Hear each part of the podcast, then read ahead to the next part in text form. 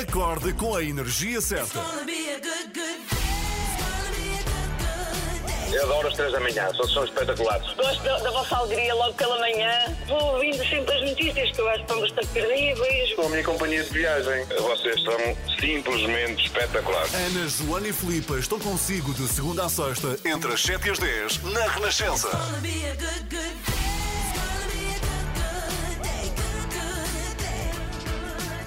Muito bom dia, seja bem-vindo, uma ótima quinta-feira. Hoje é dia 25 de março. Em 1969, neste dia, deu-se início a um momento insólito, mas muito marcante no mundo artístico. Vamos ouvir para ver se descobre que momento foi este. It's quite hard to stay in Memphis, I've noticed. I, I did it in India, and it's pretty hard. So we're doing it, and we think we're doing it for world peace, you know, and we believe that, and also it's a joke. Eu sei que é um inglês muito cerrado, portanto Mas eu vou traduzir. é. Eu vou traduzir. Ok, traduz, traduz. É muito difícil estar sete dias enfiado na cama. Já o fiz uma vez na Índia e é mesmo difícil, mas estamos aqui a fazê-lo de novo e fazemos-lo pela paz mundial. Acreditamos nisso. Ao mesmo tempo, também é uma piada. Pois, mas essa não apanhei, qual é? Ah, pois foi a 25 de março de 1969 que John Lennon e a Aham, mulher Yoko Ono sim. começaram a sua semana de cama na suíte presidencial do Hotel Hilton, em Amsterdão. O casal convidou na altura a imprensa mundial para os acompanharem nesta espécie de greve pela paz. Uhum. Basicamente, o que é que eles fizeram? Passaram uma semana inteira de pijama enfiados na cama. Ah, é teletrabalho. A apelar, lá está, a apelar à paz mundial e a pedir o fim da guerra no Vietnã. Deram cerca, atenção a isto, deram cerca de 150 entrevistas por dia sabia. John Lennon devia estar vivo, eu acho, para perceber como Sim. andamos a fazer bad piecing há mais de um ano. Ah, bad de mão e de cama, lá está a piada. Não, não, e, pois pode ser, pode Também ser. pode ser? Para mim era só cama, mas Ah, sim. ok, e bad de mão. É a, a paz da cama, assim lhe chamaram. Foi há 52 anos. Bem, e uma imagem muito marcante, ai- ainda hoje, Ainda as fotografias, sim. Mike Oldfield para ouvir agora na Renascença. Bom dia! Mike Oldfield toca na Renascença. Muito bom dia, somos às 3 da manhã, estamos aqui até às 10. Bem, hoje estive por um triz Então. de não aparecer nesta rádio. Que tinha acontecido? Porque meti o despertador, como todos os dias, às vezes acontece isto, e ele tocou o despertador, eu olhei e vi não um 6, mas um 3. E pensei, ah, ainda são 3 da manhã, não sei porque é que isto tocou a esta hora, e desliguei o despertador. Novamente o 3 da manhã, sempre a é, acompanhar-te. lá está, é verdade. E quando dei por mim, de repente acordo, não sei bem como, com um salto a ver luz lá fora. Acordei às 6h30, sendo que Ah! eu estou a uns 18 minutos daqui, não é? De viagem de carro, 15, Bem, 18 como minutos. conseguiste? Foi, foi assim a resvés. Portanto, dei um pulo, eu não sei como é que fiz, mas saí de casa em dois minutos. Corri o risco de vir de camisa de noite. Tive tempo E não de é. Estou Nem a sei como é que brincar. venho. não, não é. Quase que me enganaste. Muito bom. Não, mas não é uma camisa. É uma, É uma camisa normal, não é Caramba. para dormir. Sim, Se bem que é estamos para na tal semana em que o John Sim. Lennon e a Yoko Ono fizeram a sua paz na cama e Mas isso. estar a condizer. É verdade, mas tinha de ter trazido a almofada e lençol. Ah, É, mas não trouxe. Mas não, olha, cá estou, mas eh, podia não ter acontecido de facto. Ora bem, vamos falar de que bom, mais um estado de emergência. Sim. Não se aguenta isto. Eu vinha a caminho daqui a pensar. A pensar que não aguentavas mais. Isto lá tem um lençol, é um lençol interminável de estados de emergência que não Ai, acabam mais. Ah, Até quando? Sabemos que à partida vamos ter outro até 15 de abril. Agora, o que é que isto significa? Significa hã, que as regras de desconfinamento voltam para trás? Não, não voltam, não, não, não é? voltam. A não ser que eh, o RT passe o 1, já sabemos. Sim, que é o nível de transmissibilidade. Mas é preciso que se saiba que estado de emergência e ahm, desconfinamento não estão propriamente interligados. Não, mas o que quer dizer é que no estado de emergência pode o governo concluir levar a cabo regras mais apertadas. Portanto, Uhum. Sim. é o Estado que, não é? A condição que faz com que o Estado possa, de facto, eh, andar para a frente com, eh, com estas medidas. Portanto, vamos falar deste estado de emergência que foi proposto pelo Presidente Marcelo Rebelo de Sousa ontem ao Parlamento. O que é que isto quer dizer e, sobretudo, recordar as regras a cumprir nesta Páscoa. Nesta semana de Páscoa, vamos ter regras apertadas até dia 5 de abril. É o que pode ouvir no explicador depois das 7 e meia da manhã. Antes disso, vai ser já a seguir, vou falar, vou falar de uma coisa que me toca muito. É, é os limites do humor. Deve ou não deve haver? Toca-me só, eu não sou sou humorista aqui desta casa, Mas então vamos, não sou. vamos ter essa, Mas essa um- temática. se é aqui. um assunto que me, que me faz confusão, esta questão de haver ou não limites no humor, vamos falar disso já, já, já vais dizer se concordas ou não, é isso? Sim, e sobretudo porque um dos grandes humoristas e apresentadores norte-americanos se viu metido numa polémica eh, que tem a ver precisamente com limites ou não do humor. Vamos falar disso já a seguir, aqui nas três da manhã. Bom dia! Sempre a subir, Ritual Tejo aqui na Renascença. Por falar nisso, ontem terminamos a emissão, não a subir, mas a descer. Nós ontem, ontem antes das 10, eh, cantámos uma música em jeito de tuna, porque ontem foi o dia do estudante. Então decidimos fazer uma homenagem eh, e pode ver, pode ver no Facebook Uhum. Sim. e no site da Renascença. E lamentamos desde já. Eu ontem vi, eu ontem vi depois Voltaste fora daqui e pensei, minha Nossa Senhora. Anda uma mãe a criar uma filha para isto, pensaste, não é? Bom, ontem foi um dia de conquista para a comunidade asiática na- eh, nos Estados Unidos. Eh, Fica-nos longe, eu sei, mas serve de exemplo sempre. eh, Por isso é que eu quero falar deste caso aqui. Um dos maiores apresentadores e humoristas norte-americanos, eh, o Jay Leno. Eh, Eu quero acreditar que tu o conheces, muitas Uhum. Sim, pessoas sim, sim. conhecem, mas há pessoas que podem não conhecer. Eu quero dizer que ele é gigantesco, faz, faz parte da lista da Forbes, homens muito ricos, com muito dinheiro, e ele está lá naquela lista. É um homem com muito poder e que está na televisão em horários muito importantes, nas televisões norte-americanas há muitos anos, e eh, diria até que é, é o rei dos chamados night shows. Sim. Eh, ele, é uma curiosidade, descobri que tem 169 carros. Por momentos achei que tinha 169 anos, também Oh, era filhos. possível. Ou filhos. Não, mas é- não é muito carro. É muito isto carro, é, porque é isto é uma parte, não tem nada a ver. Sim. Só que é impossível usares isto, não é? Quem é, É que usa é coleção. 169 carros? É para estarem lá para ele Bom, eh, mas lá está, é uma curiosidade. Mas Jay Leno, em 2019, fez eh, uma piada olhando para o seu cão, eh, que foi a seguinte. Então ele olhava para o seu cão e disse: Hum. Parece um animal que poderia estar na carta de um restaurante coreano. Que se passa? A comunidade asiática tem sido tremendamente atacada nos Estados Unidos, especialmente durante a presidência de Donald Trump. Aliás, qualquer etnia que não seja a, a branca. E há muitos anos que a comunidade asiática pedia a Leno para parar com as piadas, é coisa já antiga dele, eh, e acontece que na semana passada, e nós fomos testemunhas, falámos aqui na Renascença, houve, e foi o corolário, um tiroteio numa zona de estabelecimentos asiáticos, morreram sete pessoas de etnia asiática. E a comunidade eh, já vem vindo a queixar-se há muito tempo, aqui acentuou-se pelos ataques constantes. Bom, isto muda de figura, não é? Depois deste ataque, Jay Leno, após anos de insistência e muita pressão de atores e pessoas também muito importantes asiáticas, acabou por pedir perdão. Foi ontem que ele o fez, afirmou nunca ter querido ofender ninguém e comprometeu-se a não repetir. Eu não sou pelas fronteiras do humor em nada, porque isto é muito complexo, não é? O humor eu acho que deve Sim. ser livre, Acho que o limite é tem graça ou não tem graça, no fundo. Exato, e mesmo assim é subjetivo, mas sim, Sim, é claro. verdade, ou seja, cumpre as regras do humor ou está, não é? Ao serviço de, de ter graça ou não. Eh, há sempre uma possibilidade de resposta. Quando eu faço humor contigo, não é? Tu tens a possibilidade de me responder a mim. Eu acho que estas são as bases do humor, até porque há sempre alguém que se pode sentir ofendido. Qualquer Sim. coisa, a mais minúscula, pode ofender. E então, é, seguindo esta regra, chega uma altura em que não se pode fazer humor com nada, não é? Nada, sempre há alguém que se vê visado. No entanto, nós temos aqui um caso muito específico que tem a ver com esta comunidade e, sobretudo, depois do Covid. E aconteceu aqui também em Portugal. Eu lembro muito bem de capas de jornais muito importantes a fazerem menção da doença amarela. Não sei se Verdade. recordas disso. Lembro, lembro. Sim, e os chineses têm vindo a sofrer Sofreram muito. imenso nessa muito. altura. Em Portugal continuamos a. Há muita gente que continua a dizer os chineses é que trouxeram isto e criou-se Uhum. aqui, não é? Uma bola de neve contra a comunidade asiática, é verdade.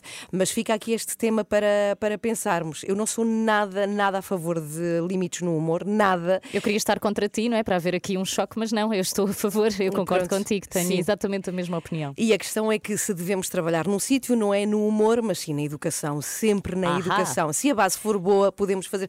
Aliás, eu acho que não haver racismo é podermos dizer e brincar com tudo sem que ninguém se sinta ofendido. Exatamente, Porque não claro. ofendemos ninguém, não é? Esta é a minha perspectiva, mas entretanto, Jay Leno deixou o seu pedido de desculpas também para esta questão que me parece bastante grave e que está a acontecer. 7h26, bom dia. Estava 7h30. a saborear a música.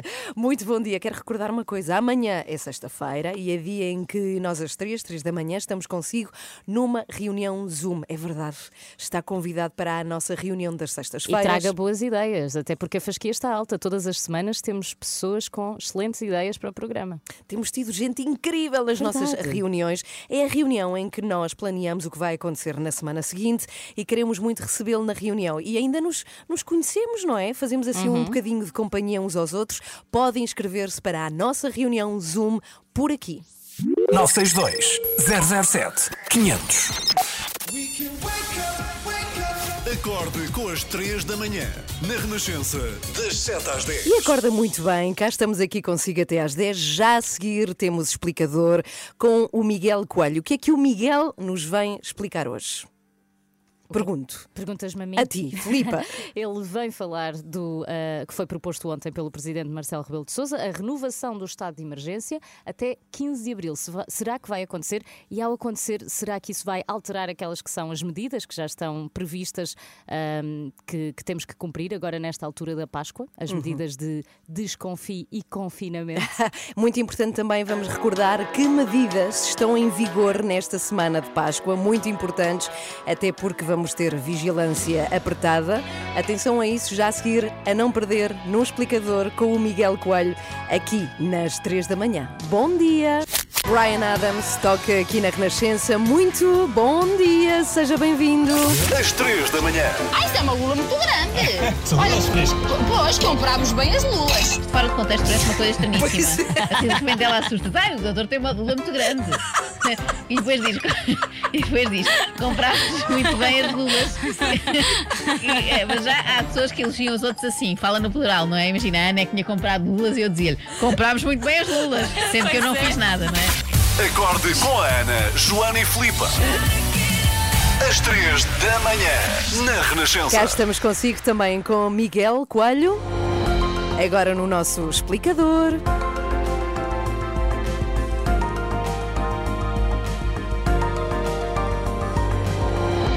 E nesta manhã falamos da renovação do estado de emergência por mais 15 dias, portanto, fazendo contas, até 15 de abril. A proposta do Presidente da República é hoje discutida e votada no Parlamento. E desta vez, Miguel, há duas novidades. Então vamos lá às explicações. Miguel, para começar, que novidades são essas? Sim, uma delas é a possibilidade de serem tomadas medidas para controlar os preços e evitar a especulação nos testes à Covid-19. O Presidente eh, está a pensar nos autotestes de venda livre, que em breve devem estar à disposição nas farmácias e nas parafarmácias, temos, temos falado disso. Eh, Os preços ainda são desconhecidos nesta altura e eh, recordo que em abril do ano passado, quando havia grande especulação nos preços das máscaras e do álcool, foi tomada uma medida travão semelhante. Na altura, os, os comerciantes não podiam ter uma margem de lucro superior a 15% nos dispositivos médicos e nos equipamentos de prote- de proteção, justamente para, para evitar a especulação de preços. Sim, o álcool chegou a ser vendido a 40 euros o litro e as máscaras a 10 euros cada. E a segunda novidade do decreto do Presidente, qual é, Miguel? A outra novidade eh, diz respeito ao tratamento de dados pessoais. Eh, em muitas zonas do país, a vacinação para a Covid-19 está a ser organizada em colaboração com as câmaras e as juntas de freguesia. Tem ajudado nos contactos quando as pessoas não respondem ao SMS inicial ou não têm telemóvel, e isso, sobretudo nas pessoas mais velhas, tem acontecido muito. Eh, E para isso, os serviços de saúde têm de fornecer os contactos e as moradas às autarquias. Ora, o decreto do Presidente da República é agora muito claro: o tratamento de dados pessoais deve limitar-se ao estritamente necessário para este fim. Uhum. E Miguel, tudo o resto fica igual em relação ao anterior decreto de Marcelo Rebelo de Sousa. Sim, eh, este decreto mantém no essencial o que tem estado em vigor, eh, nomeadamente no que diz respeito aos limites de circulação eh, e à possibilidade de encerrar estabelecimentos comerciais, por exemplo. E mais uma vez, e já é a quarta, o Presidente insiste na possibilidade, neste caso, possibilidade de impor limites ao ruído nos prédios de habitação para não prejudicar quem está em teletrabalho, que é uma possibilidade a que o Governo não tem dado seguimento, ou não tem dado ouvidos, uma vez que estamos a falar de Pois, ruído. não é? A propósito, vale a pena lembrar que amanhã já não podemos sair do Conselho em que vivemos. É, eh, eh, essa medida entra em vigor mais logo à meia-noite eh, e vai durar 11 dias, até 5 de abril, segunda-feira de Páscoa. Vai ficar proibida a, pro- a circulação entre conselhos, com as habituais exceções, claro, as deslocações por motivos de força maior. O decreto inicial, publicado há mais de uma semana, pela presidência do Conselho de Ministros não indicava qualquer hora para o início desta proibição, mas o governo publicou ontem uma retificação para esclarecer precisamente que a proibição de circular entre conselhos arranca mesmo à meia-noite de quinta para sexta-feira, portanto, mais logo. Uhum. E o objetivo, como se sabe, é o de travar a deslocação de pessoas até à Páscoa para evitar um eventual agravamento da pandemia. Ahá, então eh, posso sair já hoje, não é? E voltar depois da Páscoa. Seriam umas grandes não férias, po- eu não sei. Podes, não? podes porque se mantém o dever geral de Ah, recolhimento pois é, pois é. Mesmo nesta altura, antes de entrada em vigor da proibição, eh, só podemos sair para as deslocações autorizadas, como o trabalho, fazer compras, motivos de saúde, etc. Ahm, dar um passeio, ir até ao jardim, isso ainda é autorizado. Ahm, Portanto, fora isso, o dever de permanecer em casa continua e atenção às multas, que eh, vão dos 200 aos 1000 euros para as pessoas singulares e a PSP já avisou que vai apertar a vigilância. E, e já agora, Miguel, desculpa, vai haver mais medidas para além das que já estão em vigor? Uh, Isso já será o Governo a decidir uh, e a anunciar, como tem sido habitual. Vamos uh, ter de esperar, sendo que o Conselho de Ministros vai estar reunido uh, esta manhã. Como sabemos, depois, normalmente, o Primeiro-Ministro anuncia ao país novas medidas no âmbito do próximo estado de emergência. Obrigada, Miguel, pelas explicações. Nada. Tudo medidas a ter em conta. Atenção a isso. Está tudo também explicado no site da Renascença em rr.sapo.pt. Então, temos um ouvinte que é o Pedro Inês.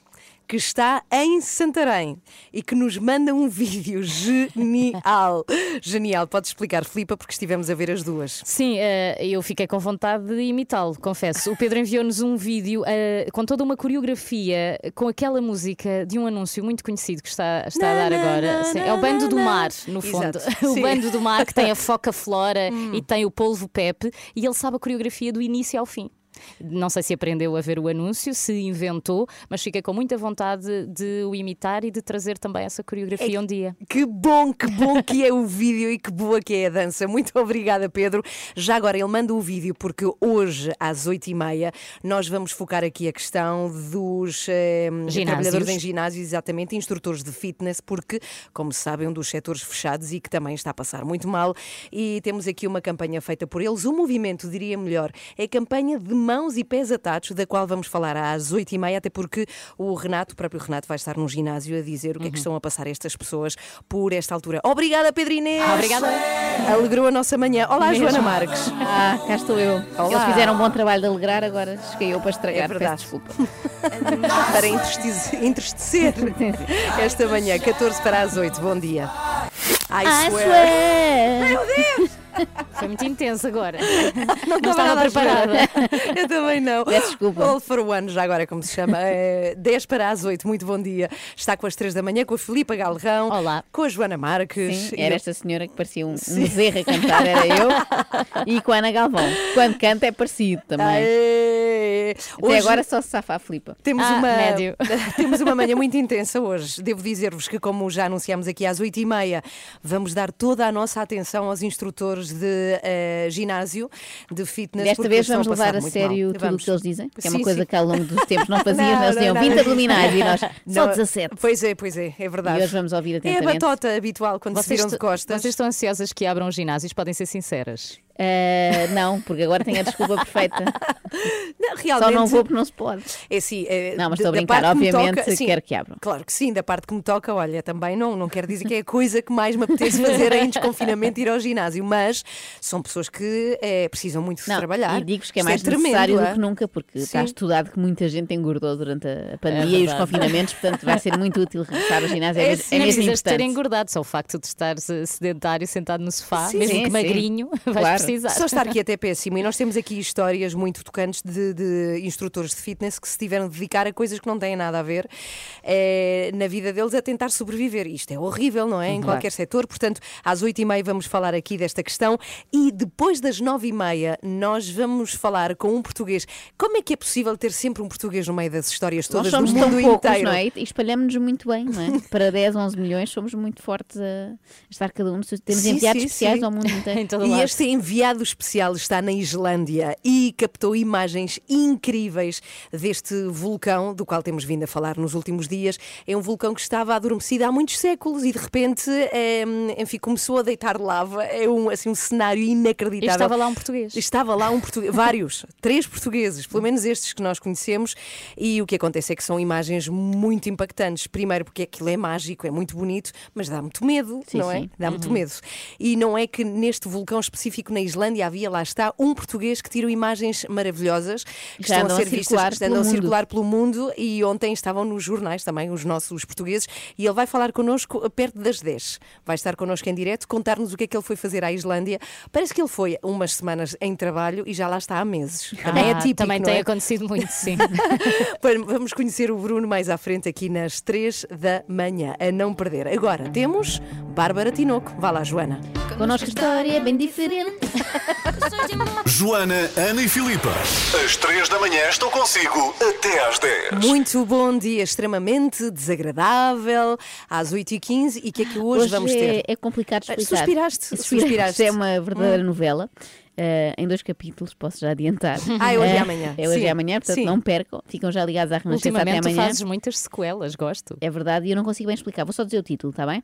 Aspiração, a primeira dama da aspiração. Ah, assim. ah, é meio estranho, eu sei, mas já ah. explico. Já explico, Ok. tem a ver com aspiradores. Pois. E agora falamos de outros pequenos eletrodomésticos, que são smartphones, tablets, MacBooks, também são à sua maneira.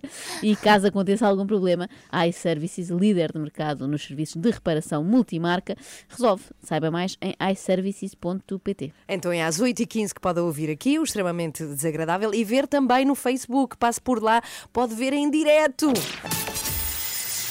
Às 3 da manhã mantenha-no a par com o mundo no caminho para o trabalho. Como se fosse café para os seus ouvidos. Na Renascença, entre as 7 e as 10. Aqui estamos consigo. Muito bom dia já a seguir o extremamente desagradável. Hoje com. Com aspiradores. Vamos falar de aspiradores. Sei que Que parece bom. estranho, mas não fujam. A sério. Eu, eu não fujo, eu adoro aspiradores. Salvam a vida o tempo todo. Mas não vai ter esse barulho, prometo. Ok. Tem barulhos mais agradáveis. Por acaso é de uma das, tarefas, uma das tarefas domésticas que menos me, me custa a fazer. Ah, Sim, é? Faz graça a aspirar-se. Eu sim. Eu também. Tem que ir lá, amiga. Até faz sozinho, carregas Mas no faz muito barulho. põe os fones. Uma coisa importante a perguntar à Joana é que eh, ela ontem comprometeu-se a deixar de lado o telefone, portanto, não usar o telefone durante algumas horas, não é? E durante deixei. o dia. E fizeste? Sim. Qual não é o meu espanto? Sim. Vou contar esta. Que deixei o telefone de lado, eram o quê? 4h40, mais coisa, menos coisa, quando cheguei a casa. E depois não peguei mais nele, até às 9h30, Muito já bem. com Ah, crianças um dia deitadas. de compromisso E quando entro, eh, já pego no telemóvel, não se passou nada no telemóvel, não SMS já só há de supermercados, não é? já ninguém manda SMS é. mesmo. E depois no WhatsApp muita coisa, claro. E uma das mensagens era da Ana Galvão, imaginem vocês, às 5h30 da tarde. Quando sabe perfeitamente que eu não posso estar no telefone às 5h30 da tarde. É verdade. Indigna-me Fui profundamente. eu que te impus as horas ainda por cima. Sim. Mas olha, Anda a parabéns. comentar coisas do, do Instagram e não sei Primeiro às dia. 5h30. Parabéns, passaste com distinção o primeiro dia. É que a Joana é muito viciada. Tu Há- há devias quem começar. diga que são precisos 21 dias para criar um hábito, Ah, é não é? Verdade, esta é teoria verdade. dos 21 dias. Vou tentar. Mas não podes prometo. dizer já, eu sou a Joana e consegui estar um E dia vocês em coro dizem telefone. assim: Olá, Joana. Exato. Já a seguir, extremamente desagradável, ligue-se ao Facebook para ver em direto. Jimmy Cliff, I Can See Clearly Now, toca na Renascença, uma ótima quinta-feira, 8 e 18. Então vamos lá para o início de uma novela que 8 promete 18. não mais Já acabar. vamos atrasados. Então Rápido, vá, vá, vá, rápido, vá, vá, vá. Pressa. extremamente desagradável.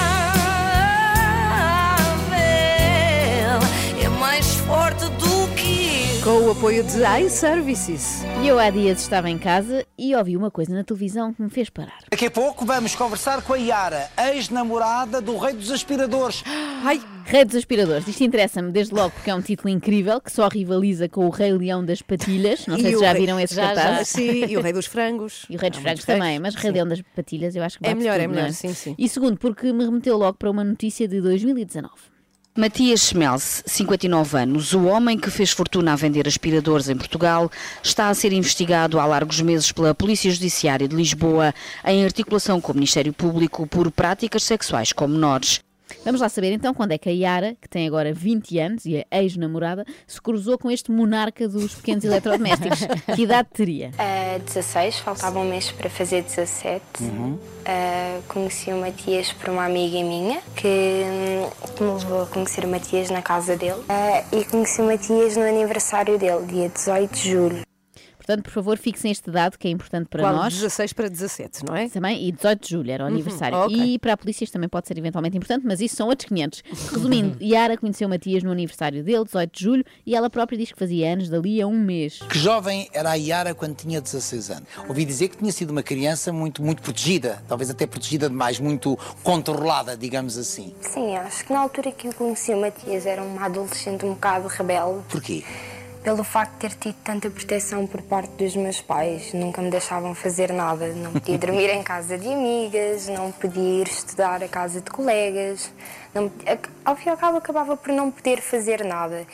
Neste momento estão, estão todos os pais e mães que nos ouvem a pensar: oh meu Deus, eu também protejo muitos meus filhos. Pois Logo é, à tarde vou chegar pois a é. casa e mudar. E vou dizer: afinal, podem fazer tudo o que quiserem: beber, fumar, furtar autorrádios, tudo menos ir para festas sexuais de homens eh, com 60 anos quase. Bom, calma, também isto não é bem assim, mas tenho de dar razão aqui aos pais da Yara, não é? Era de facto má ideia deixá-la ir dormir a casa de amigas. Aqui continua a funcionar a velha máxima da parentalidade, que é cuidado com as más companhias. O que é que a amiga contava do Matias? Lá está, dizia que era um homem interessante, era simpático, era querido. Eu fui lá no intuito de apenas conhecer o Matias, não ter nada com o Matias.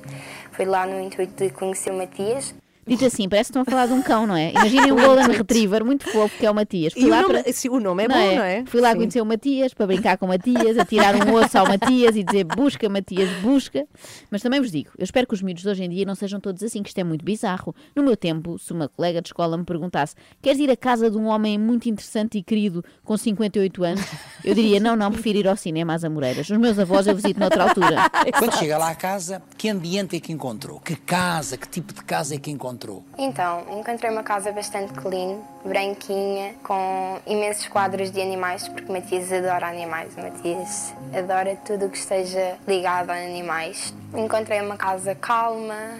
Luxuosa dentro desse, desse género mais Não, limpo? porque o Matias não é assim uma pessoa muito luxuosa. A casa dele era bastante simples, não tem muita mobília, não. É, é tudo branco, Uhum. com quadros de animais e Ok, já percebemos. Branco e animais. Clean, branquinha, parece que está a falar daquelas casas caiadas no Alentejo, não é? Quadros de animais, nada de luxos. Pela descrição, foi a casa do Dalai, Dalai Lama, não é? Mas vamos agora ouvir o próprio Matias, há uns anos, a falar da sua casa.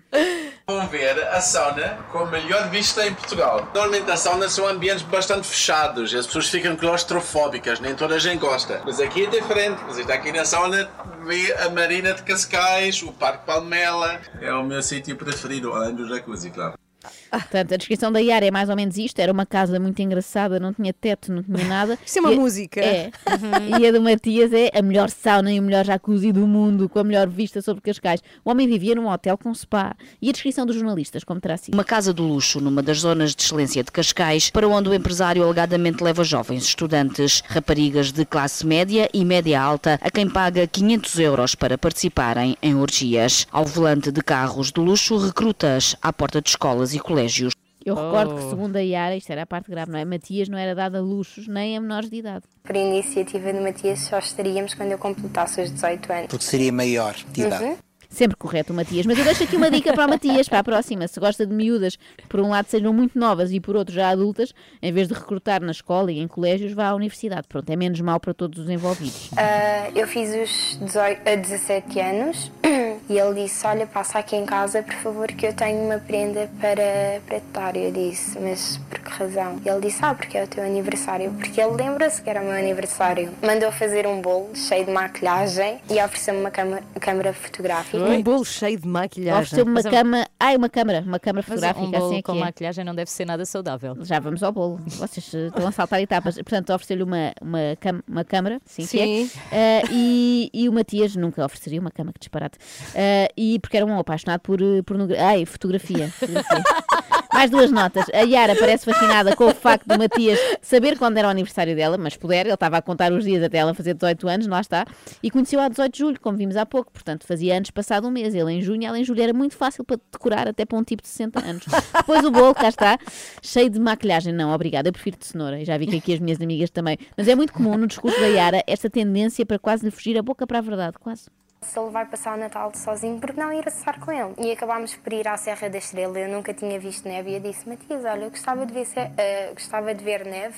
Parecia que ia dizer, eu gostava de ver sexo. Ah, gostava de ver neve. Mas era neve, não, estava a brincar. Atenção, que eu não estou aqui a dizer que a Yara seja culpada do que quer que seja, até porque na altura era menor, não é? A minha questão é, então e os pais? sim. Aqueles pais ultraprotetores do início da história passam de não sais de casa nunca, ah, vais passar o Natal com um desconhecido na Realmente. Serra da Estrela, tudo bem, traz-nos uns souvenirs, uns ímãs para o frigorífico. Como é possível? O pai, por exemplo, onde anda no meio disto? Ah, não aceitava, até conhecer o Matias. Acabaram por ah, ir beber vinho juntos e conversar. E o meu pai adorou o Matias. Hoje em dia, eu digo às pessoas que o meu pai acaba por gostar mais do Matias do que da própria filha.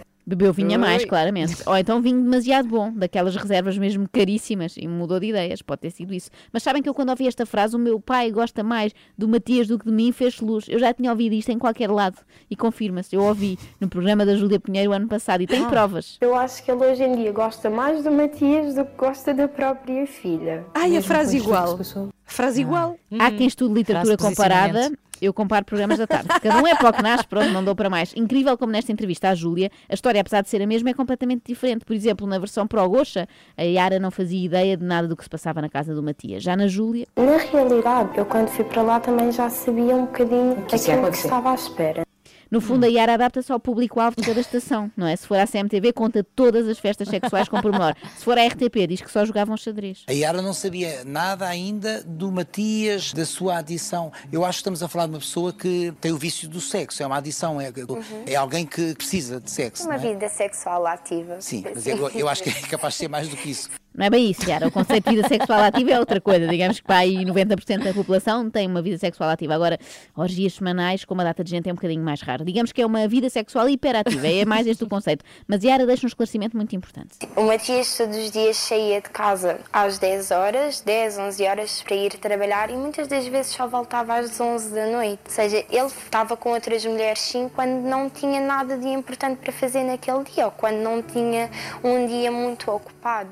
Ai, mas esta música está a matar-me. Também não era o dia todo naquilo, calma, não era assim tão viciado, conseguia parar durante um bocadinho para trabalhar, não é? Não organizava festas na sala de reuniões da Rainbow Portugal. Era só quando tinha um break. Há quem vá fumar e há quem, pronto. Eh, Cada um com os seus vícios. Lá está. Vício um bocado caro do Matias, apesar da, La- da La- Yara de 2021 dizer que ele não era dado a luxo, a Yara de 2020 discordava. Apaixonou-se por ele ou por o estilo de vida dele? Inicialmente foi pelo estilo de vida dele. Que é os carrões, as casas, as compras, as saídas, as viagens, é isso? Sim.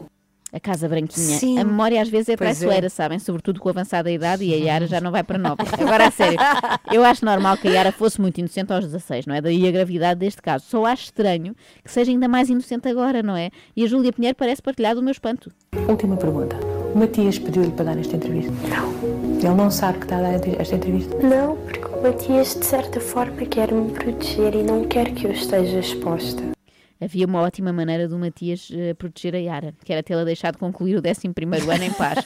e havia uma maneira muito boa da Yara não se expor, que era não ir à SIC, à TVI e à CMTV. Eu se calhar estou a ser mazinha para o, para o Matias e peço desculpa por isso, pode ser o meu milionarismo a falar. É. Milionarismo. Sim, sim, é a discriminação que muitos multimilionários Ah. sofrem e é dramático, não riem. Como é multimilionário, devem pensar que ele é antipático, Que é arrogante. tem preconceito, sim. E não é, não é de todo. Ajuda muitas pessoas, os animais principalmente. É um amor. Por acaso eu tenho a ideia contrária. As pessoas, ou pelo menos algumas pessoas, quando encontram um multimilionário, só lhe veem qualidades. Até os feios passam a lindos, é incrível. Agora que reforçámos pela décima vez o facto do Matias ser bonzinho e gostar muito de animais, podemos terminar. Por acaso nota-se que estamos perante um homem que criou um império na área dos aspiradores. É que a nível de limpeza de imagem ele é muito forte.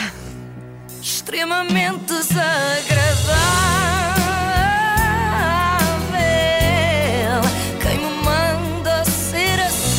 Bem, eu tenho aqui uma mistura de sentimentos acerca deste assunto. Da Yara, que, não é? Sim, da É Yara. assustador. É, porque ela é muito nova, de facto. É Uhum. muito novinha, sim, e, e, e conheceu Matias muito nova também. E há aqui esta Mas questão. amanhã temos a segunda se ela é parte. inocente ou não, mas a questão é que ele, é- ele tem idade para ser responsável. Claro, então, mas isso é, seja, é que o parte é processo essa, criminal pois é. com ela. Claro, com a Yara claro. é, só, Sim, sim. é só galhofa, não há Sim, cá a. PJ atrás dela. Ah, mas amanhã temos uma segunda parte desta novela que talvez nos faça mudar um bocadinho de ideias, Ah, ainda é? mais, ainda mais. Ah, ok, fico à espera.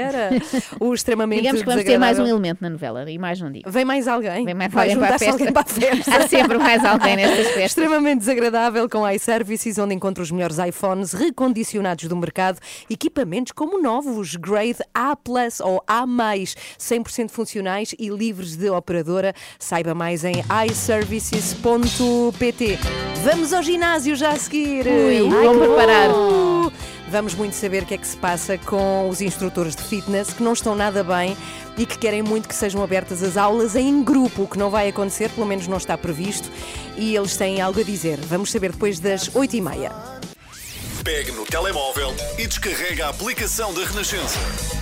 Agora estamos consigo em todo lado. Já a seguir vamos com o Renato Duarte ao ginásio e vamos saber como estão os profissionais deste setor a sobreviver, até porque já foram fechados duas vezes. Abrem no dia 5 de abril, só que sem aulas de grupo permitidas, o que é tramado, não é? E estamos a falar de 70% de instrutores que são trabalhadores independentes, ficaram sem fonte de rendimento e por isso foi criada uma campanha para alertar a este problema. Chama-se De Mãos e Pés Atados e pede-se que as aulas de grupo sejam permitidas de novo. Já a seguir vamos conhecer este movimento com o Renato, que vai estar com Jorge Costa, que é instrutor de aulas de grupo e que nos vai pôr a todas a fazer flexões. Ai, Isto vai ser obrigatório. Flexões não, outra coisa que não implica pôr. Agachamentos. Não, abdominais também é no chão, não é? Então o que é que se pode fazer? Agachamentos. Agachamentos. Olha, é boa. bom, é. Está bem, então já a seguir. A Filipa está a arrastar-nos para lá porque sabe que nos ganha. Está a É puxar-nos para o seu território. É o meu exercício favorito. Pronto, cá está. Alicia Keys, na Renascença, bom dia, boa quinta-feira. Uh! Empire State of Minds, Alicia Keys, na Renascença, bom dia. Vamos lá então ao ginásio e vamos falar de pessoas muito importantes para a sociedade, para a saúde. Já Sem viram dúvida. isso, não é? Eh, O exercício é obrigatório. Olá, Renato Duarte. Bom dia. Está com Jorge Costa, instrutor de aulas do uh, Fitness Factory. Mas o que é que se passa? Calma, ele já está a treinar, eu ouvi glúteos. Sim. Olá, Renato. Eu ouvi glúteos, quer dizer, glúteos significa agachamento. Olá, bom dia, Olá, meninas. E vocês? dia. E vocês já fizeram alguma coisa de jeito fisicamente falando hoje? Hoje não. Tudo, Muito vir aqui, vir aqui para a Levantei-me, rádio. levantei-me, foi um grande exercício.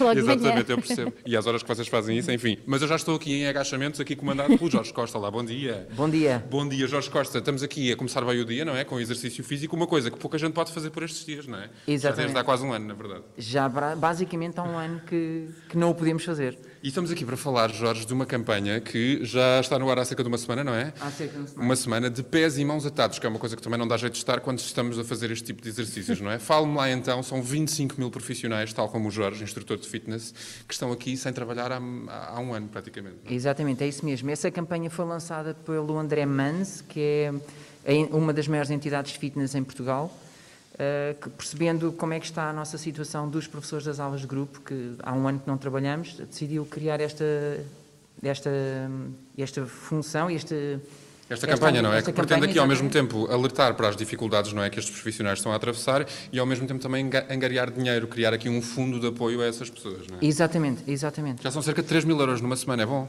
3 mil euros numa semana.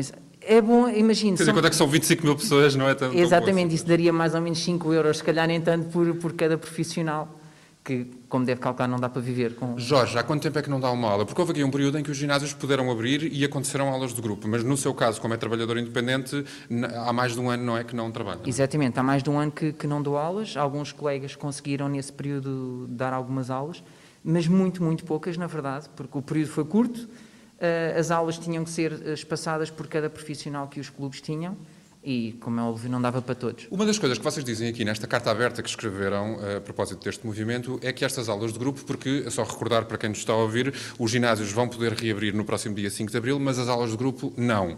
E vocês dizem que eh, isso não faz sentido nenhum porque as aulas são seguras. São seguras porquê? Eh, olha, simples. eh, Como é que vocês mantêm ali a segurança? É, é simples, Renato. Olha, basta olharmos para este estúdio que nós estamos aqui no, no, no clube do Lumiar, do Balance, que é um estúdio grande, que dá à vontade para 10, 15 pessoas. E abrindo o clube, eles não colocam aqui mais do que 4 pessoas. O chão fica delineado, marcamos, as pessoas ficam no seu espaço, então têm mais do que 2 metros de O distância. problema é se elas não ficam e depois transpiram e espirram. e Não, há uma marcação mesmo em que se pede às pessoas muito, muito, muito para elas cumprirem e o professor tem essa atenção. Além de guiar a aula, Uhum. guia as pessoas para isso. Se vê se alguém começa a sair muito do- do- da linha que deve, eh, A pisar o risco, não é? Literalmente. A pisar o risco, é mesmo isso. Exatamente. Então alertamos as pessoas para irem para um, para um espaço mais delas e estarem Uhum. lá em conforto. A verdade é que quando nós reabrimos outra vez, felizmente as pessoas, num geral muito grande, cumpriam isso Cumpriam as normas. perfeitamente. não é? Está previsto que as aulas do grupo possam voltar a acontecer no dia 3 de maio, não é? Salvo erro, segundo aqui as normas do, do governo. Não é, não é um prazo que lhe pareça razoável. Não, não parece É mais um mesmo. mês, praticamente, não aguentam. É mais um mês. A verdade é que nós não aguentamos há um ano. Pois. Não há um ano que nós não aguentamos isto, temos andado a sobreviver. Uh, muitos colegas uh, a passar fome, inclusive. Um, É e não dramático, faz sim. sentido, é dramático. Jorge, numa nota mais positiva, o Jorge, entretanto, meninas, criou aqui dois negócios, duas alternativas, que têm permitido aqui respirar neste período mais complicado. Eu estava à espera de ver aqui uma tarte, não me trouxe uma tarte. Ah. Não posso dizer que é, se é boa Nós queríamos é. comprar. Tartes fit. Tartes Fit, é verdade. Então os dois negócios são, criei caminhadas outdoor, eh, andar pela natureza. Muito rapidamente, Jorge, Muito sim. rapidamente, que é espetacular. Só que essas caminhadas tiveram que ficar eh, paradas porque as pessoas não podem dos Pois. conselhos. E então Hum, claro. tive que me reinventar rapidamente e criei então as Tartes Fit, eh, que não têm açúcar, não levam farinha. eh, Então não tem sabor também. Tem muito sabor. Temos os substitutos. Tartes sem nada, sem farinha, sem açúcar, sem sabor. Temos os substitutos desses doces e dessas farinhas refinadas para tornar a tarte muito doce e boa. Usamos maple syrup, óleo de coco. Eu adorava provar, mas não me trouxe, Eh, Jorge, mas fica-me a dever uma coisa. encomendar Se as pessoas quiserem muito encomendar uma tarte, como é que fazem? Como é que o encontram muito rapidamente? Jorge 26 Costa é o meu Instagram. Basta Jorge enviar a mensagem por lá, 26 eu Costa. respondo rapidamente. Jorge 26 Costa para encomendar uma tarte, para fazer uma caminhada e esperemos, naturalmente, fica aqui a nossa palavra de solidariedade a todas as pessoas, todos os 25 mil profissionais e instrutores de fitness que estão a passar por esta situação e a procurar também esta campanha e ajudar, não é? É um crowdfunding, todos nós Claro. podemos contribuir. Muito obrigado, Jorge. Obrigada, Obrigada. Jorge. Eu vou continuar os agachamentos, entretanto, meninas. Jorge, começa do zero. Nunca Bora, é bora, tarde. Renata, é só agachar. Nunca é tarde. Nunca é tarde, é muito bom. Bom, boa sorte aos Jorge também e aos colegas profissionais deste setor. E então, como é que era? Jorge 26 Jorge Costa. 26 Jorge 26 Então vá, Costa. vamos lá procurar. E a cam- essa tarte. E a campanha uma. de crowdfunding é de pés e mãos atados. Joana, Ana e Filipa. Às 3 da manhã estou consigo até às 10. Estamos já a 9 para as 9 da manhã. E eu trago-vos aqui uma história arrepiante. Eu vi esta história há dias no jornal e pensei que muito em breve teremos, se calhar, um daqueles documentários da HBO ou da Netflix sobre este caso. É um daqueles casos de polícia que nos deixam a pensar como é possível.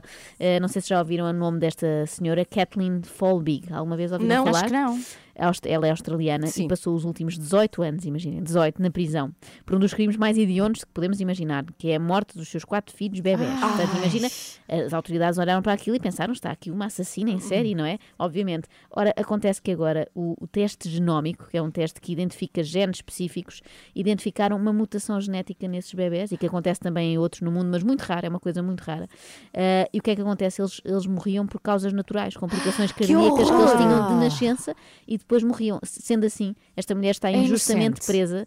Tudo, tudo aponta para isso, ainda não está libertada, mas os cientistas estão a fazer muita força para que o processo seja reaberto e para que ela possa ser libertada. Há já 90 cientistas australianos a pedir ao governador que reabra o processo e que liberte eh, esta senhora que está há quase 20 anos na prisão por É um crime horrível. horrível. Ou seja, Sim. teve o problema De perder obviamente, os quatro de perder filhos, os quatro bebés sim. e ainda na altura o marido separou-se dela, foi um grande drama, não é? O marido pensando que estava casado com uma, com uma louca, com uma criminosa, e há uma frase que marca este processo e que na altura o, o magistrado do Ministério Público disse: Não posso excluir a possibilidade de que um dia alguns leitões possam nascer com asas e voar. Se isto é uma dúvida razoável, não, não é. Disse ele para justificar a hipótese de sequer pensar em causas naturais. E agora deve estar muito arrependido de ter dito 18 isto. anos depois, só que passaram 18 anos, 18 anos, entretanto. incrível, não é? E a Não é arrepiante evolui. esta história. Isto é horrível e é, é tão arrepiante que sei, Joana, que descobriste a história ontem Sim. e não te saiu mais da cabeça. Não, Tanto quiseste pensei- falar hoje Sim, disso. sim, porque eu pensei, isto é, da- é daqueles crimes que dão de facto um filme, não é? Daqueles Sim, não vão crimes, neste caso, Uhum. aquelas histórias de crime e de erros judiciais, há muitos, não é?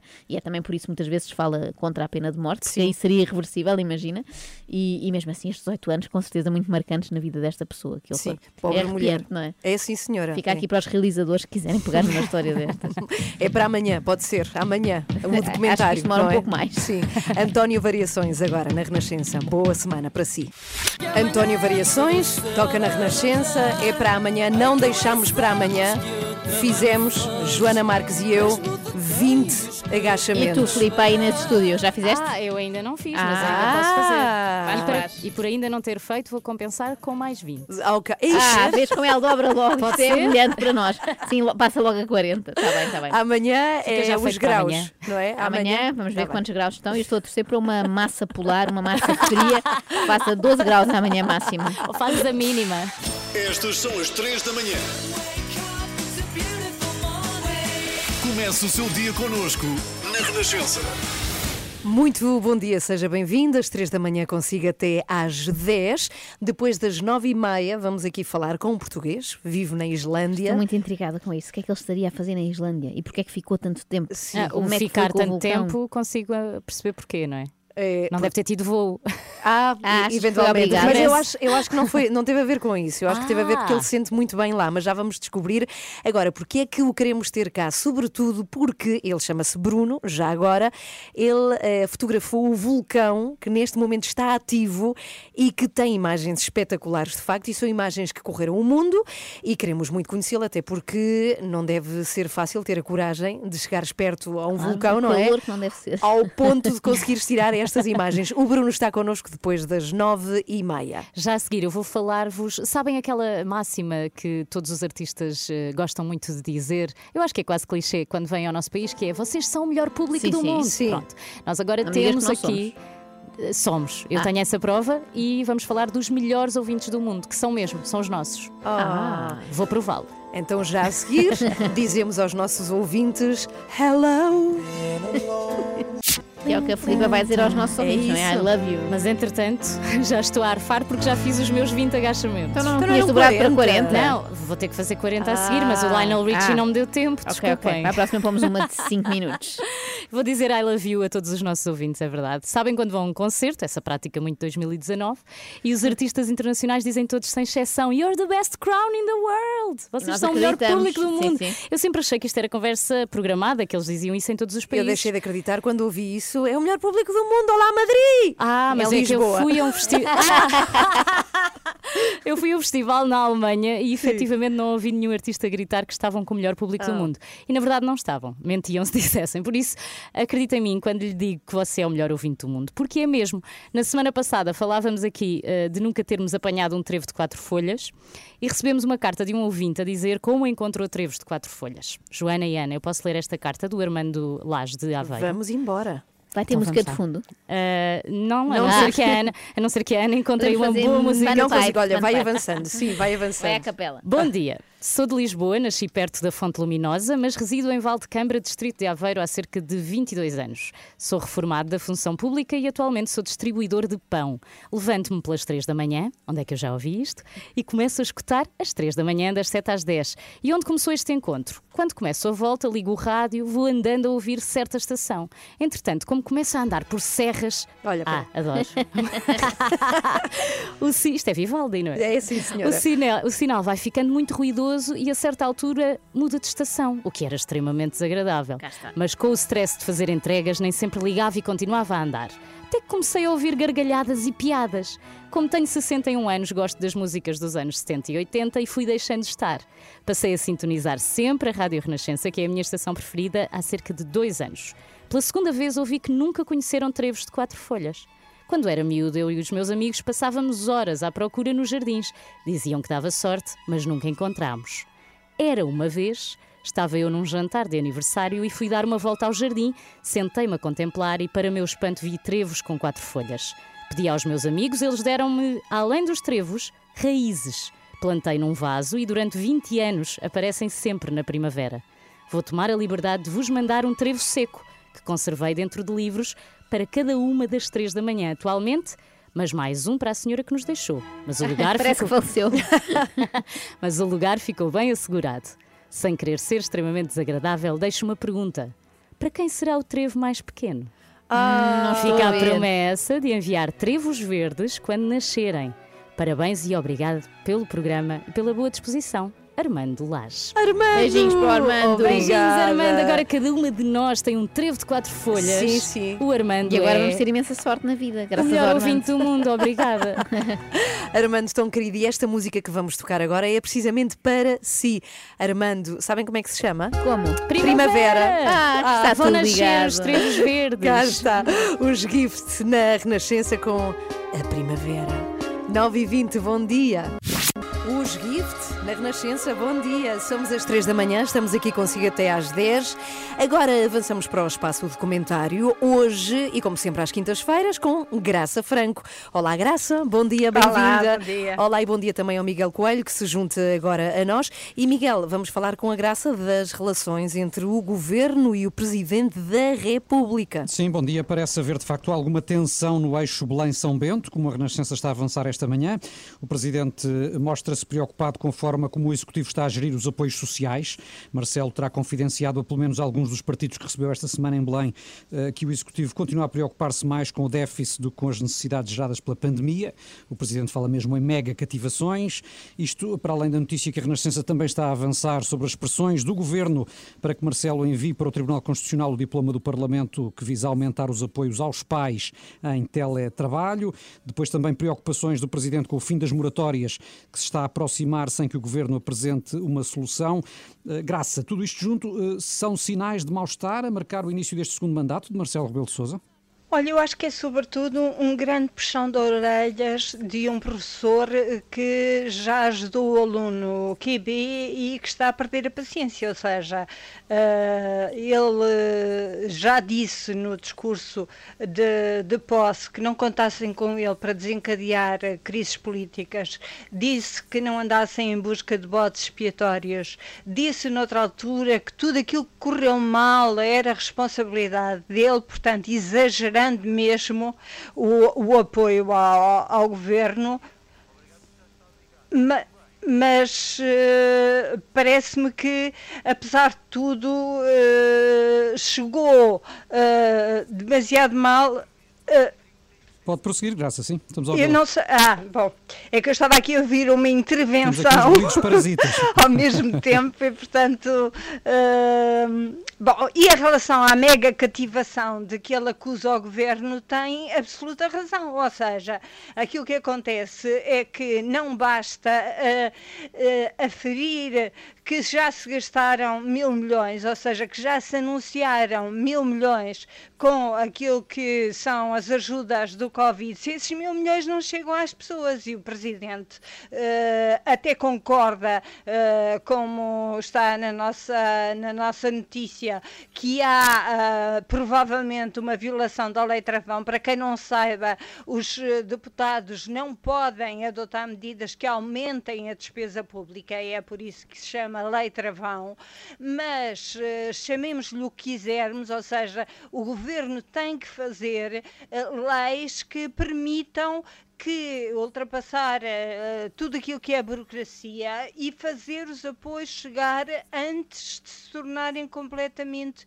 inúteis. E neste caso, os apoios prometidos às famílias são apoios essenciais. Hum. O, o Presidente chama também a atenção para a questão das moratórias, que é uma questão absolutamente urgente. Aliás, vale a pena às pessoas que têm moratórias e as empresas que têm moratórias dirigirem-se imediatamente, se não as podem pagar, aos seus bancos para reestruturar esses créditos. Sim, porque em breve se pode ser tarde fizerem demais, de antes facto. deles acabarem, não entram em mal parado, ou seja, eh, diminuem o risco para si próprios e, sobretudo, para uma grande crise bancária. E parece que o governo está a subir para o lado e não está a ver que, além da crise social, se pode juntar ainda uma crise económica gravíssima e uma crise bancária que ainda pode ser Uhum. pior do que todas. Obrigada, Graça. Eh, Obrigada, Graça Franco, sempre connosco às terças e quintas. Portanto, até próxima terça. Graça, beijinhos para ti. 24 horas por até dia, terça. 7 dias por semana.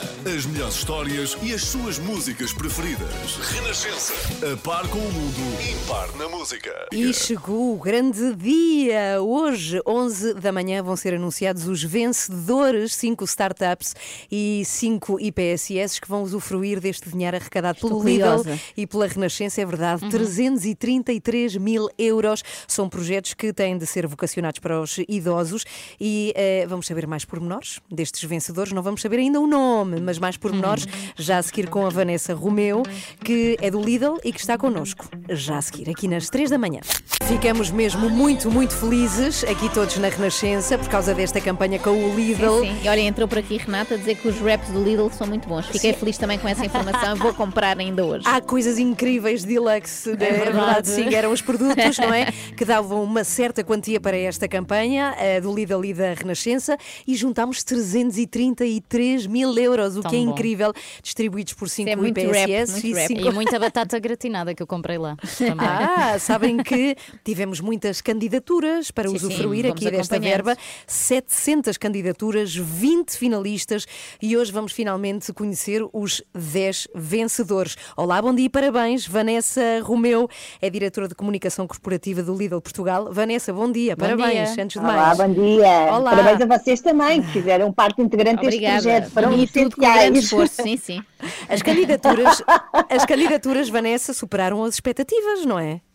As candidaturas foram extraordinárias. Tivemos mais de 700 de nível nacional, seja de startups ou de, de IPSS, e com uma qualidade extraordinária. Uh, Viu-se de facto que houve aqui um, um reconhecimento do valor deste, deste prémio do Mais Ajuda eh, e as pessoas empenharam-se em garantir projetos consistentes, bem estruturados e com vontade de fazer a diferença, que é ótimo. E às 11 vamos poder assistir à revelação dos grandes vencedores. A cerimónia, que é já daqui a nada, vai ser virtual, mas conta com duas participações especiais, não é? É verdade, vamos contar com a presença do Secretário de Estado para a Transição Digital, o André da Azevedo Aragão, que vai falar um pouco sobre a importância que a digitalização pode ter também aqui para os idosos, e nós tivemos de facto muitos projetos direcionados ah, para a utilização da tecnologia, e ah, vamos também poder ouvir ah, do professor Dr. Rodrigo Cunha mais dados sobre a importância de ajudarmos esta, esta franja da sociedade que tem estado tão festigada, especialmente nestes tempos de, de pandemia, não é? E Vanessa, os mais distraídos ainda podem inscrever-se para poder assistir? Sim, senhora, podem se inscrever. está tudo bem, Vanessa? é o entusiasmo. É o entusiasmo, é o entusiasmo. Ah, podem se inscrever através do site maisajuda.pt, portanto, tem lá um botãozinho, é só inscreverem-se e juntarem-se nós às 11 horas. Olha, para terminar, Vanessa, quero saber, os vencedores são 10, anunciados hoje às 11. Vão usufruir de quê? O que é que acontece com estes 10 vencedores? Muito bem. O Mais Ajuda é muito mais do que um prémio monetário, portanto, eles vão poder beneficiar, sim, de verba, ah, vão também poder beneficiar ah, de capacitação e mentoria, que é basicamente ajudá-los a estruturar os seus projetos e ter informação para que consigam chegar mais longe ah, e vão ter comunicação e visibilidade nas vossas rádios também para os ajudar a alcançar os seus objetivos. Portanto, é um projeto onde há muitos mais. Uhum. E tudo pelos idosos deste país que tanta ajuda precisam devido ao isolamento, não é? Desta altura, Vanessa. Portanto, é, muito obrigada por isso e muitos parabéns também por esta campanha do Lidl. Então é daqui a pouco, às 11, o anúncio dos grandes vencedores desta segunda edição do programa Mais Ajuda da Renascença e do Lidl. Onde é que pode saber mais? Em maisajuda.pt e em rr.pt. Vanessa, até já, até às 11. Beijinhos, obrigada. Até já, um beijinho, Até já. 20 para as 10. A seguir, vamos até ao vulcão. a um vulcão. Em erupção, incrível. Espetacular, um português. Nós é que somos incríveis, conseguimos ir a um vulcão em Não, erupção. quem conseguiu foi o Bruno, português, é, vive na é. Islândia. Vamos conhecê-lo já a seguir. Elton John a tocar na Renascença, Sacrifice. Pode ter sido um sacrifício, de facto, ir ver o vulcão que entrou em erupção numa zona chamada. O vulcão chama-se Fagradalsfjall. Tive de ir ver como é que se pronuncia aqui o nome deste vulcão islandês, que tem sido notícia e tem tido muitas imagens em notícias de todo o mundo, porque estava caladinho há muitos séculos e a erupção começou depois de muitos tremores de terra. Não sei se sabem, mas houve mais de 40 mil em Reykjavik. As pessoas queixavam-se que não podiam dormir e a seguir a isso tivemos a erupção deste vulcão. E não é que, porque há sempre. Há um português, houve um português que captou imagens impressionantes deste vulcão. Está neste momento em Reykjavik, na Islândia. Olá, bom dia. Bruno Veigas está connosco agora. Olá, Bruno. Bom dia, Bruno. Muito bom dia. Bem-vindo à Renascença. As imagens do Ah, vulcão à tua frente são ou não impressionantes? Foi um momento impressionante. Foi. Não vou mentir, foi. Foi um pouco surreal. Estavas É perto. difícil até de. É difícil de explicar. Sim, cheguei a estar uh, sensivelmente 2 metros Ah. de lava que caminhava na minha direção. Que assustador. Um passo lento, claro. Não é assustador, não é, por acaso não é, não é, não é assim tão estranho quanto isso. Ai, que visto aqui parece. parece um incêndio líquido, não é? Ah, mas isso é visto de cima de um caldeirão, não, nós não estávamos assim tão perto do Olha, e recuando um bocadinho na história, o que é que estás a fazer na Islândia? Porquê é que foste para aí? Bem, eu vim aqui parar assim um pouco por, hum, por acidente. Hum, foi mais ou menos a convite da minha empresa, porque eles estão a lançar aqui um projeto novo. Hum, e como os meus patrões não queriam vir para cá, então Foste eu vim mais por. Eh, É, é, vim tratar da parte de, de logística, embora não tenha absolutamente nada a ver com, com o que eu faço, porque eu sou designer. E, hum, mas foi. ah, Mas de certeza que a parte, Foi melhor, nessa. a parte melhor do trabalho até agora foi mesmo fotografar este vulcão, não? In- in- por incrível que pareça, eu em dois meses tenho tido a oportunidade de fotografar coisas incríveis, Ah, imagino não só o vulcão. Por exemplo, dá-nos aí mais Mas- uns exemplos. Auroras boreais, Ah, glaciares, ah, ah, cascatas gigantes, aqui tem de tudo um pouco, não é? É Mas a cereja no topo do bolo, de facto, é, foi o vulcão. Foi o vulcão, sim. E foi por isso que foste ficando. Ouvi dizer que te ias com, por tempo determinado e agora foste ficando. É porque tens muita coisa para Eu, ia, eu vim para cá, eu vim enganado, não é? Ah, o meu patrão pediu-me três semanas e estou cá há dois meses e vou ter que cá ficar, não é? Foi uma Olha que chatice, com tanta coisa para ver e fotografar. Ó Bruno, agora mais concretamente sobre este vulcão aqui em Portugal, dá muito medo, de facto. É muito lindo, muito, muito, mas de facto dá um pouco de medo estas imagens. Ou seja, eh, estes rios de lava que caem, que tu fotografaste, estás a dois metros, não é? Deles, já nos contaste, não são quentes? O que é que se sente estando tão perto de um vulcão? São extremamente quentes. Ahm, ainda por cima estávamos todos equipados, porque aquilo pode parecer quente, mas estava a nevar ao mesmo tempo. Ahm, O quê? e- Ah, que lindo, sim. Ah, sim, tivemos, tivemos de tudo, não é? Ahm, sim, havia, havia aqueles ah, aguaceiros de neve, vamos chamar assim. Ficava tudo branco, com o calor derretia tudo e o ciclo repetia-se. Mas tu não sentias esse calor no corpo? Sente-se na cara porque estamos com, com tanto, com tanta roupa, tanto Uhum. equipamento que só a cara é que está descoberto e o calor quando nos acerta na cara eh, dói. É como estar com a cara encostada a uma Uhum. lareira assim, bem forte. Eu tenho só uma curiosidade. Como é que os islandeses veem tudo isto? É, para eles é, é normal? É uma coisa. Não é normal porque não acontece assim tanto, mas ah, estão tranquilos? Não estão assustados? Hum, Não, os, os islandeses não se assustam facilmente. Não. Eles já têm. Está nos genes. Eles, São eles já têm fama de ser. eh, É, exato. Eles, eles- eles têm os, os seus ante- antepassados vikings. Hum, eles não se assustam facilmente, eles já têm aqu- aquela característica, são conhecidos por serem extremamente frios. Eles lidam muito bem com todas estas situações. E precisam de Até lhes faz bem, exatamente, o calorzinho. o próprio vulcão achou bem, eu vou, vou entrar em erupção para os aquecer um pouco. Obrigada, Obrigada, Bruno. Bruno, Vamos partilhar a imagem do Bruno para toda a Sim, gente sim. poder ver porque vale a pena. Sim. Obrigado, eu. E se estiver à frente de um computador neste momento, é só procurar português, tira fotografias. Não, não dá tanto trabalho, vai estar já nas redes da, da Renascença, Ok. é mais fácil ainda. Obrigada, Bruno. Beijinhos para ti e que voltes um dia a Portugal. Olha, por falar em calor, esta Ah, lá, música chama-se Sweat. não, não, Meu Deus, Inner Circle. Temos de ir embora, mas Já. voltamos amanhã às 7. Já sim, Passou senhora. rápido. Mas É deixamos assim sempre está em boa companhia. É isso. um bom resumo do que aconteceu hoje. Hoje foi assim. Vamos dar toda a nossa atenção aos instrutores de ginásio, de fitness. Desta vez vamos levar a sério mal. tudo o Vamos. que eles dizem, que é uma Sim, coisa sim. que ao longo dos tempos não fazíamos, eles diziam não, 20 não. abdominais e nós só Não, 17. É a batota habitual quando se Vocês, viram de costas. vocês estão ansiosas que abram ginásios? Podem ser sinceras. Eh, não, porque agora tenho a desculpa perfeita. Só não vou porque não se pode. Vocês já fizeram alguma coisa de jeito fisicamente falando hoje? Hoje não. Tudo, Muito vir aqui, vir aqui para a Levantei-me, rádio. levantei-me, foi um grande exercício. Logo de manhã. Exatamente, eu percebo. Uma coisa importante a perguntar à Joana é que eh, ela ontem comprometeu-se a deixar de lado o telefone, portanto, não usar o telefone E durante deixei. o dia. E fizeste? Sim. Qual não é o meu espanto? Pego no telemóvel, não se passou nada no telemóvel, não se- SMS já só há de supermercados, não é? Já ninguém manda SMS é. mesmo. E uma das mensagens era da Ana Galvão, imaginem vocês, às 5 e meia da tarde. Quando sabe perfeitamente que eu não posso estar no telefone às 5 e meia da tarde.